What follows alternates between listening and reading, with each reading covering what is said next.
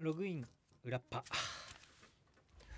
無事に3月から4月へとこの夜パも一緒に飛び越すことができることになりました。っていうのは本放送の方でもお伝えしましたけれどもね。12年目になるということです。やっぱり12年ってすごいよね。僕のアナウンサー人生が18年目になるのかな。19年目になるのかな。2005年に入社してるんですよ。もうそれもちょっと分からなくなるぐらいな期間の中そのうちの12年このヨルパと一緒にやるっていうことになるわけでしょう。でこのヨルパがなかったら僕は多分もうどっかのタイミングでなんか他の部署に移動とかいうこともねなったと思うんですよ。それはあのいい悪いっていう話ではなくてね適材適所なので僕らサラリーマンは。あのそのタイミングとかもあるからいやそれよりも営業の方が、えー、と活躍できるよっていうこともあるし営業だけじゃなくてねいろんな総務とかさそういう方がっていうのがあるからまあその時ねヨルパがなかったとしたらちょっと今はアナウンサーとしては活躍する場所がないかもしれない。他のとこがいいんじゃないっていう話になったかもしれないからまあまあそういう意味で言うと今この僕がいるのはそしてドサンコワイド朝のメインキャスターをやっているのは ヨーロッパがあるおかげに他ならないわけなんですけれども。でも懸念？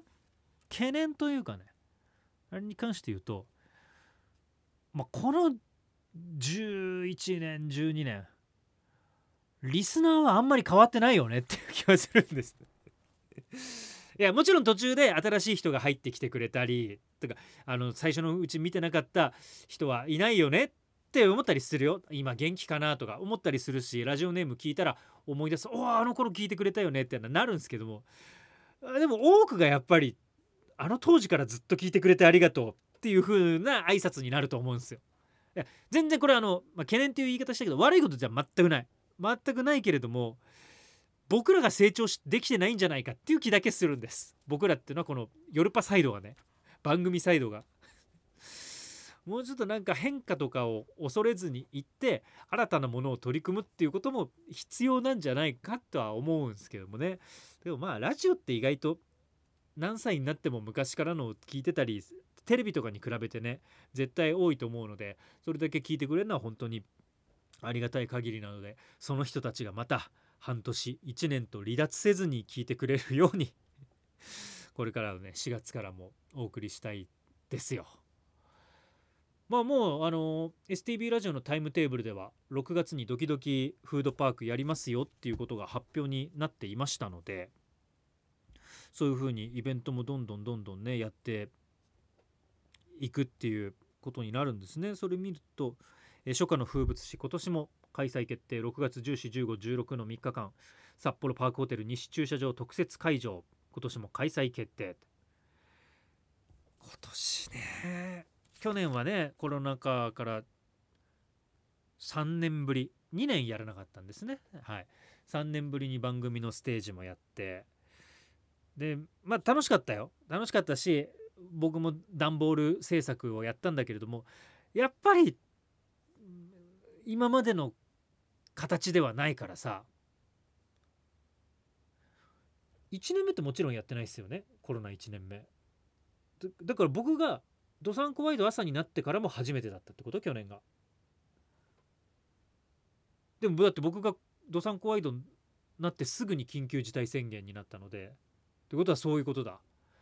だからまあしかも先週去年は水曜日とかにやったんでしたっけ？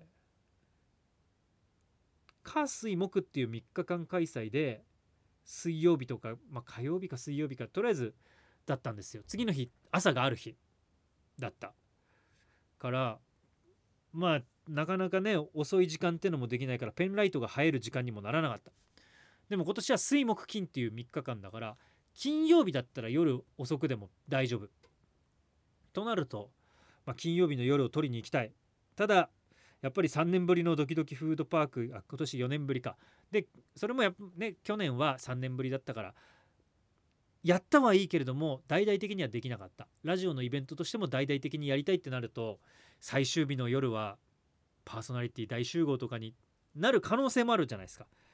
そこをすいませんちょっとペンライト振りたいんでそこじゃないっていうとかね。例えばパーソナリティ大集合を4時から6時でやって7時から夜パーみたいな、まあ、ある意味高野菜みたいな感じでもいいかもしれないですね。もう撤収は始まってるの周りは。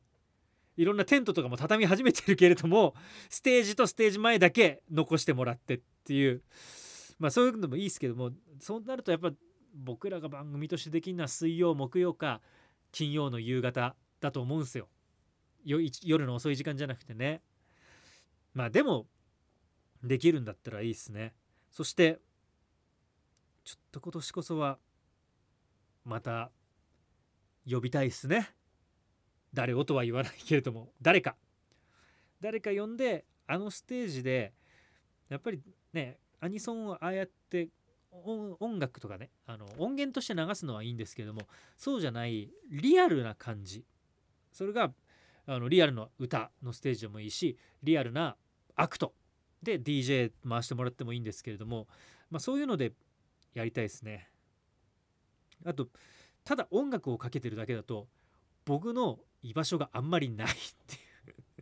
だって去年ただ言ったらだよ。言ったらアニソンをかけて僕がステージ上でコスプレしてる格好でペンライトを振ってる姿をお見せしたっていうだけだからまあまあなんか1回は去年はさまあコロナでちょっと大掛かりにもできないしっていうのでやってみましたでもいいと思うんですけどそれが毎年になるとちょっときついと思うんですよね。しかももう僕は今年41になるんですよ。41のおっさんがただそれをやってるだけのステージは俺あんまり人見たくないと思うんです。であくまで他にもうゲストっていうメインがいてね。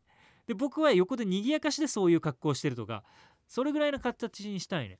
まあでもこういう話ができるのも全部改変を乗り越えたからっていうこともありますからね。これ本番で読まなかった改変関連のあちょっとこういう試みをしてみようかな。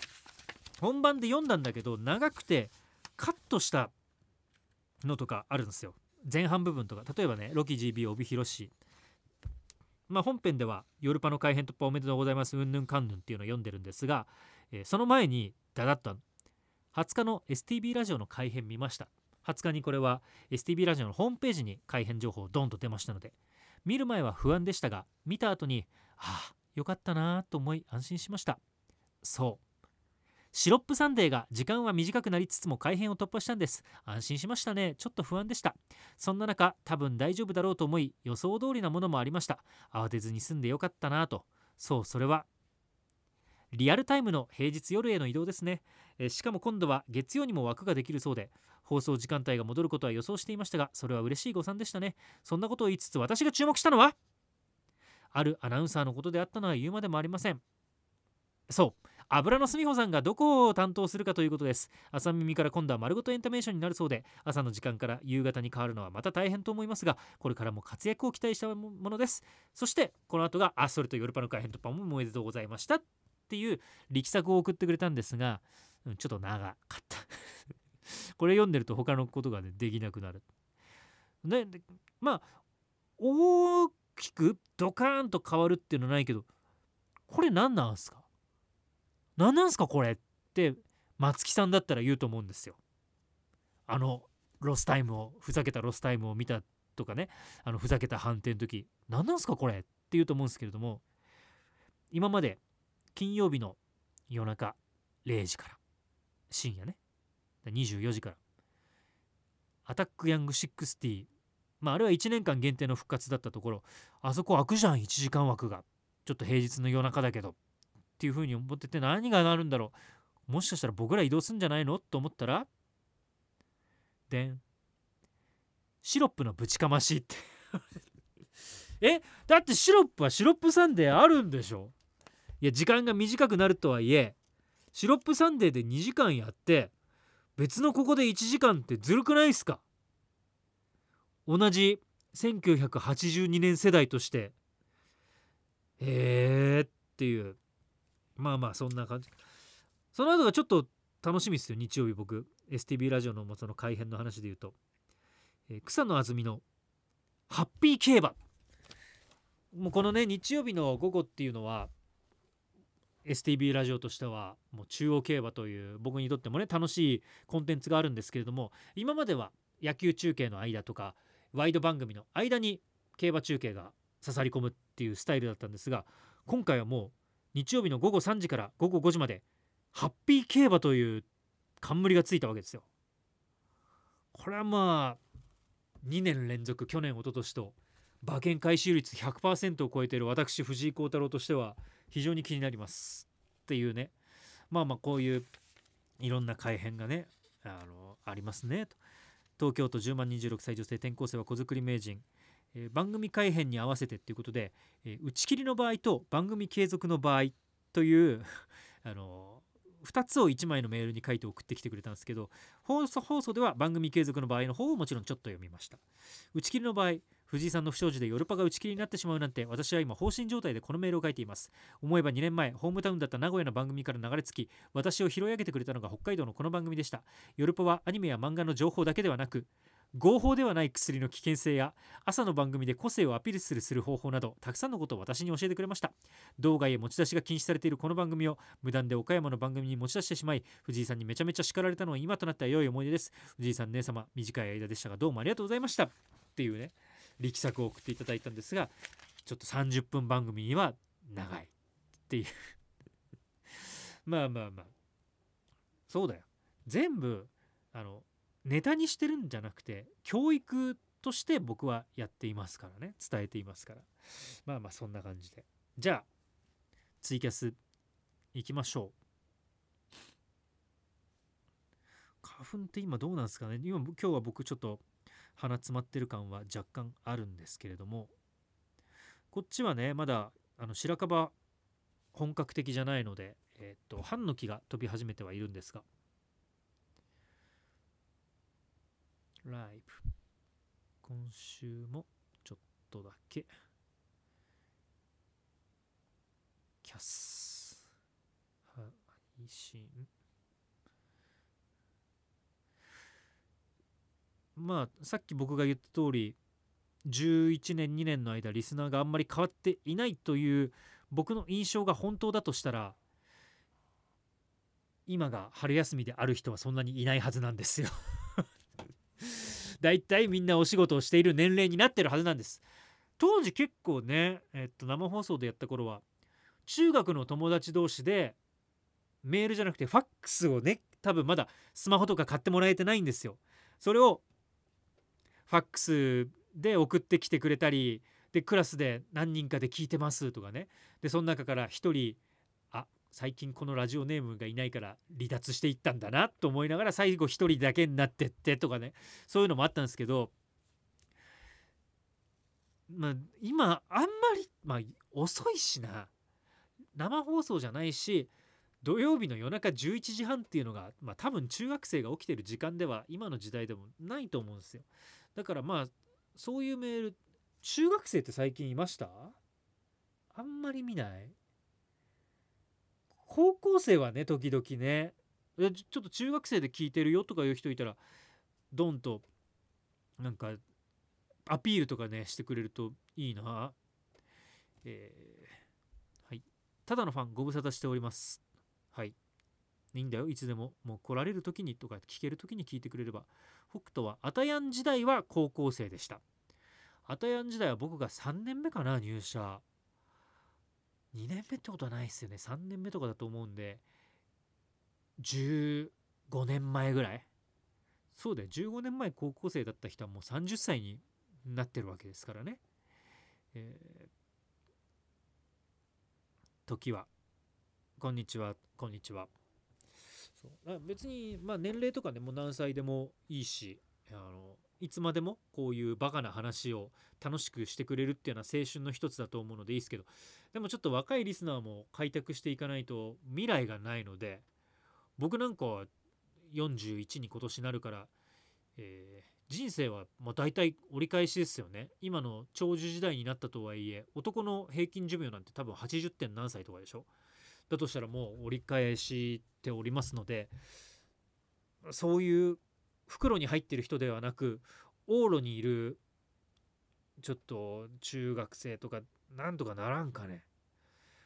まあ、やっぱり平日の夜にやってたほら一番くじの頃とかって中学生とか結構いた気がしますよね。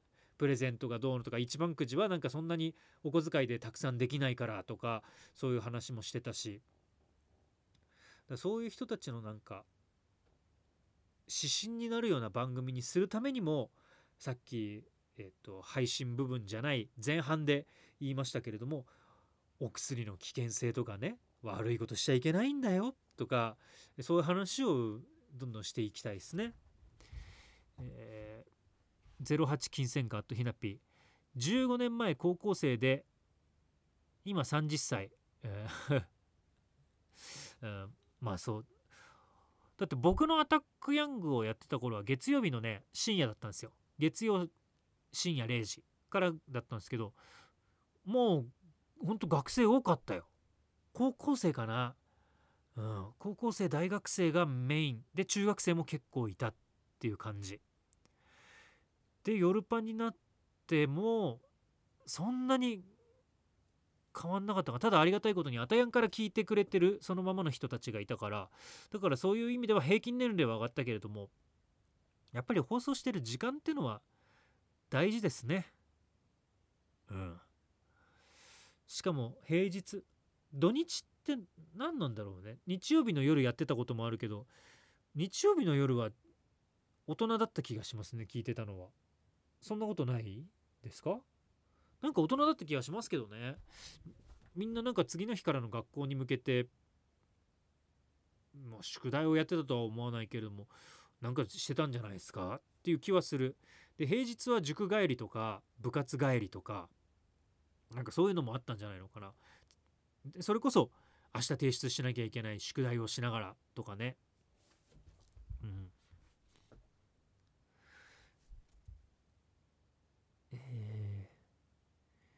沢中祝辞お今度は教育系オタクラジオに路線変更。最初から僕は教育系だったと思ってますけどね。これはもう何て言うかなっていうかいろんな世にある番組とか全部教育だと思うんですよね。いいことも悪いことも教育。うん。そういうのが知識として学あの入っていって人の人格形成とかになっていくからと。サックのシスター。こんにちは。放送時間と曜日って大事ですよね。じゃあ今日今さここで10人ぐらいがこの時間はきあの見てくれてるんですけれども、えー、ベストは何曜日の何時なんだろ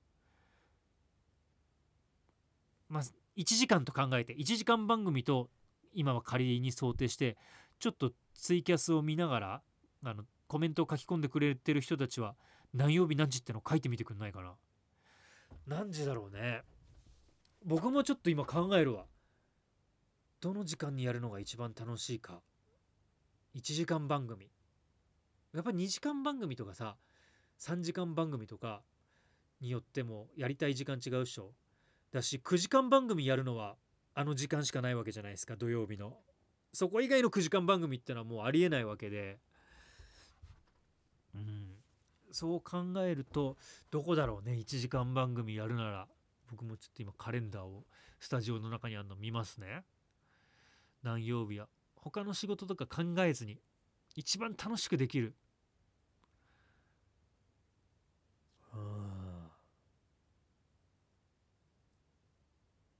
あでもあの辺かな。僕は今だいたい決めました。これツイキャスってちょっと僕が喋ってる時間とズレがあんのかな？ディレイがね。あ今ポチポチと書いてくれました。いきますよ。北斗土日の22時か23時くらい。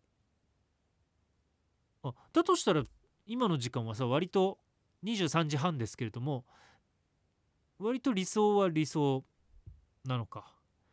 沢中祝辞日曜の10時からかな。ただのファン平日の21時22時くらい。サックのシスター金曜日かな。当夜週末の22時から25時の間くらい。時はテレビで音楽番組をやっていない日。ああなるそっか。音楽番組と被るとまず音楽番組を見てしまうからと。僕のね中は、まあ、何曜日でも金曜日以外。金曜日以外の月曜日から木曜日の夜9時から10時。この1時間が僕の中ではベストだし一番なんつうのかな。夜と深夜まではいかないんだけれども夜と夜遅くの境目ぐらいでなんか下ネタとかもいややっていいのやっちゃいけないのこの内容どうなのぐらいをうまく攻めたりするのがいいかもしんない。ドラマに撮られるいやそれはあの関係ないあんまり。見たい人はそっち見りゃいいしでも自分がテンションとして一番楽しくできるとか。でも何に撮られるっていう話をしたらまず7時とか9時までの間はゴールデン番組のバラエティとかに撮られるでしょ？で9時ドラマに撮られるでしょ？で今10時だってドラマの時間なので撮られるでしょ？11時？まあニュースか11時やってるとしたら。でも結構テレ朝系は『アメトーーク』とかまだやってる時間だし。で12時になってくるとまあ何かに取られはしないけれどもそもそも聞いてる人自体が少なくなってくるっていうことあるがやっぱどこを選んでも競合はするはずなんですよ。どこを選んでも日曜日の夜8時より強敵はあんまりいないと思うんですよ。あの時間が一番やっぱり大河があって鉄腕ダッシュがあってでさらになんか日によっては野球とかやってたりとかあったので日曜のしかも次の日が学校とか仕事あるっていうのだったからうん。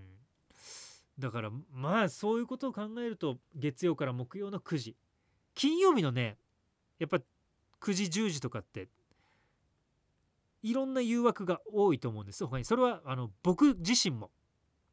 その時間は、えーと他のことをしたい。楽しく飲みたい。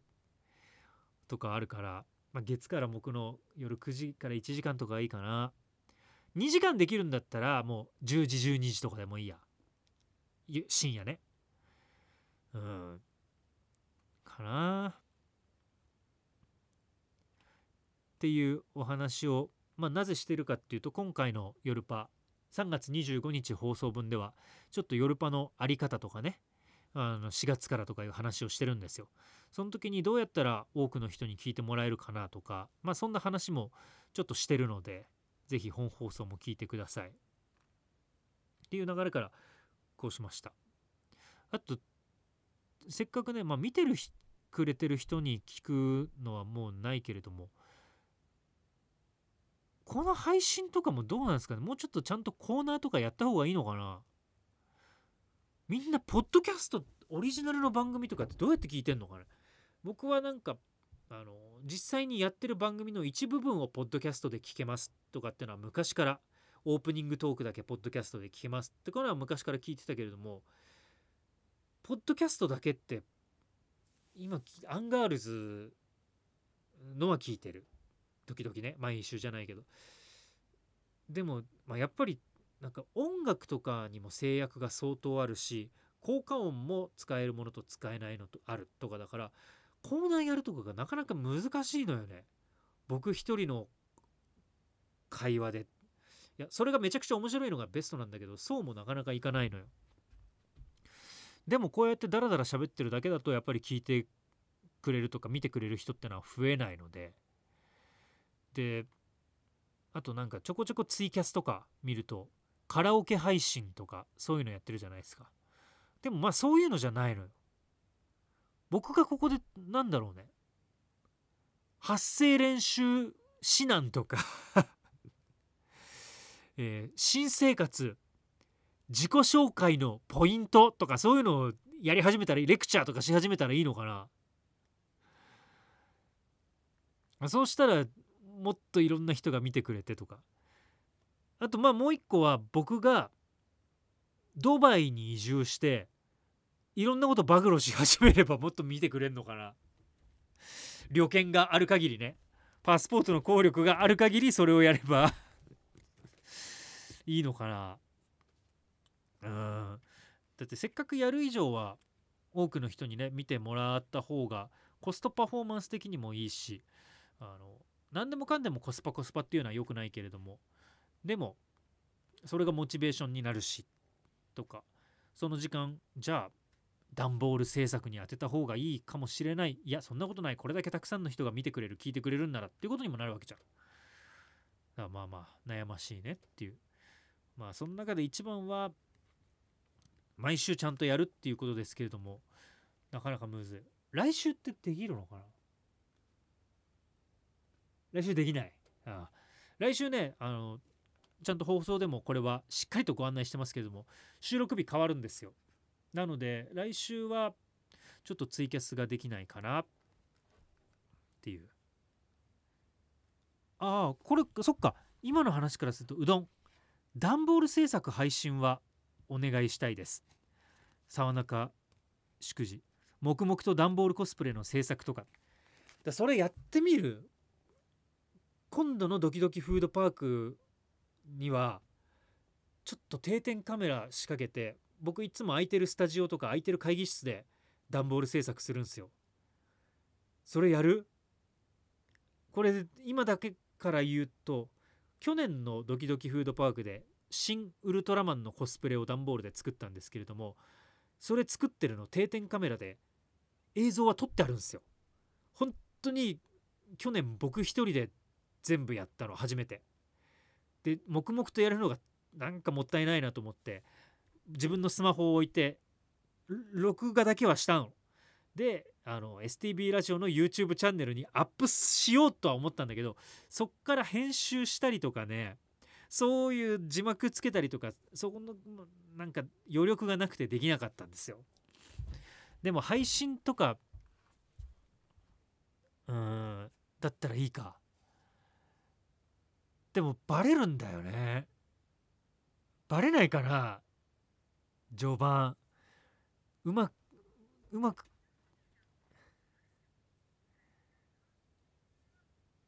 途中までやってバレてもいいと。でそれがじゃあここからどう完成したのかっていうのを見てもらう。そっか当夜も制作過程見たいとか時は段ボール制作いい。ああ。なるほど。じゃあちょっと今年のドキドキフードパーク近くはそれをやってみますか？うん、このツイキャスを、えっ、ー、と、段ボール制作中っていう感じで、その時にやる。はあ。まあ、あと今心配したけれども、完成度的に何かわからないっていうこともあり得るえ、でも多分途中の段階じゃ絶対何か分かんないと思いますよ僕らの作り方。完成して音声あり音声あり。いやまあ打ち合わせとかしてたらね。でも僕が「うわこれマジここむずい」とか「あ切っちゃった」とか言ってる分には問題はない問題ないっていうかバレないけど。うん。見本の写真を見ながらやりますよそれは。でもそれは映さないようにするっていうのはできるから。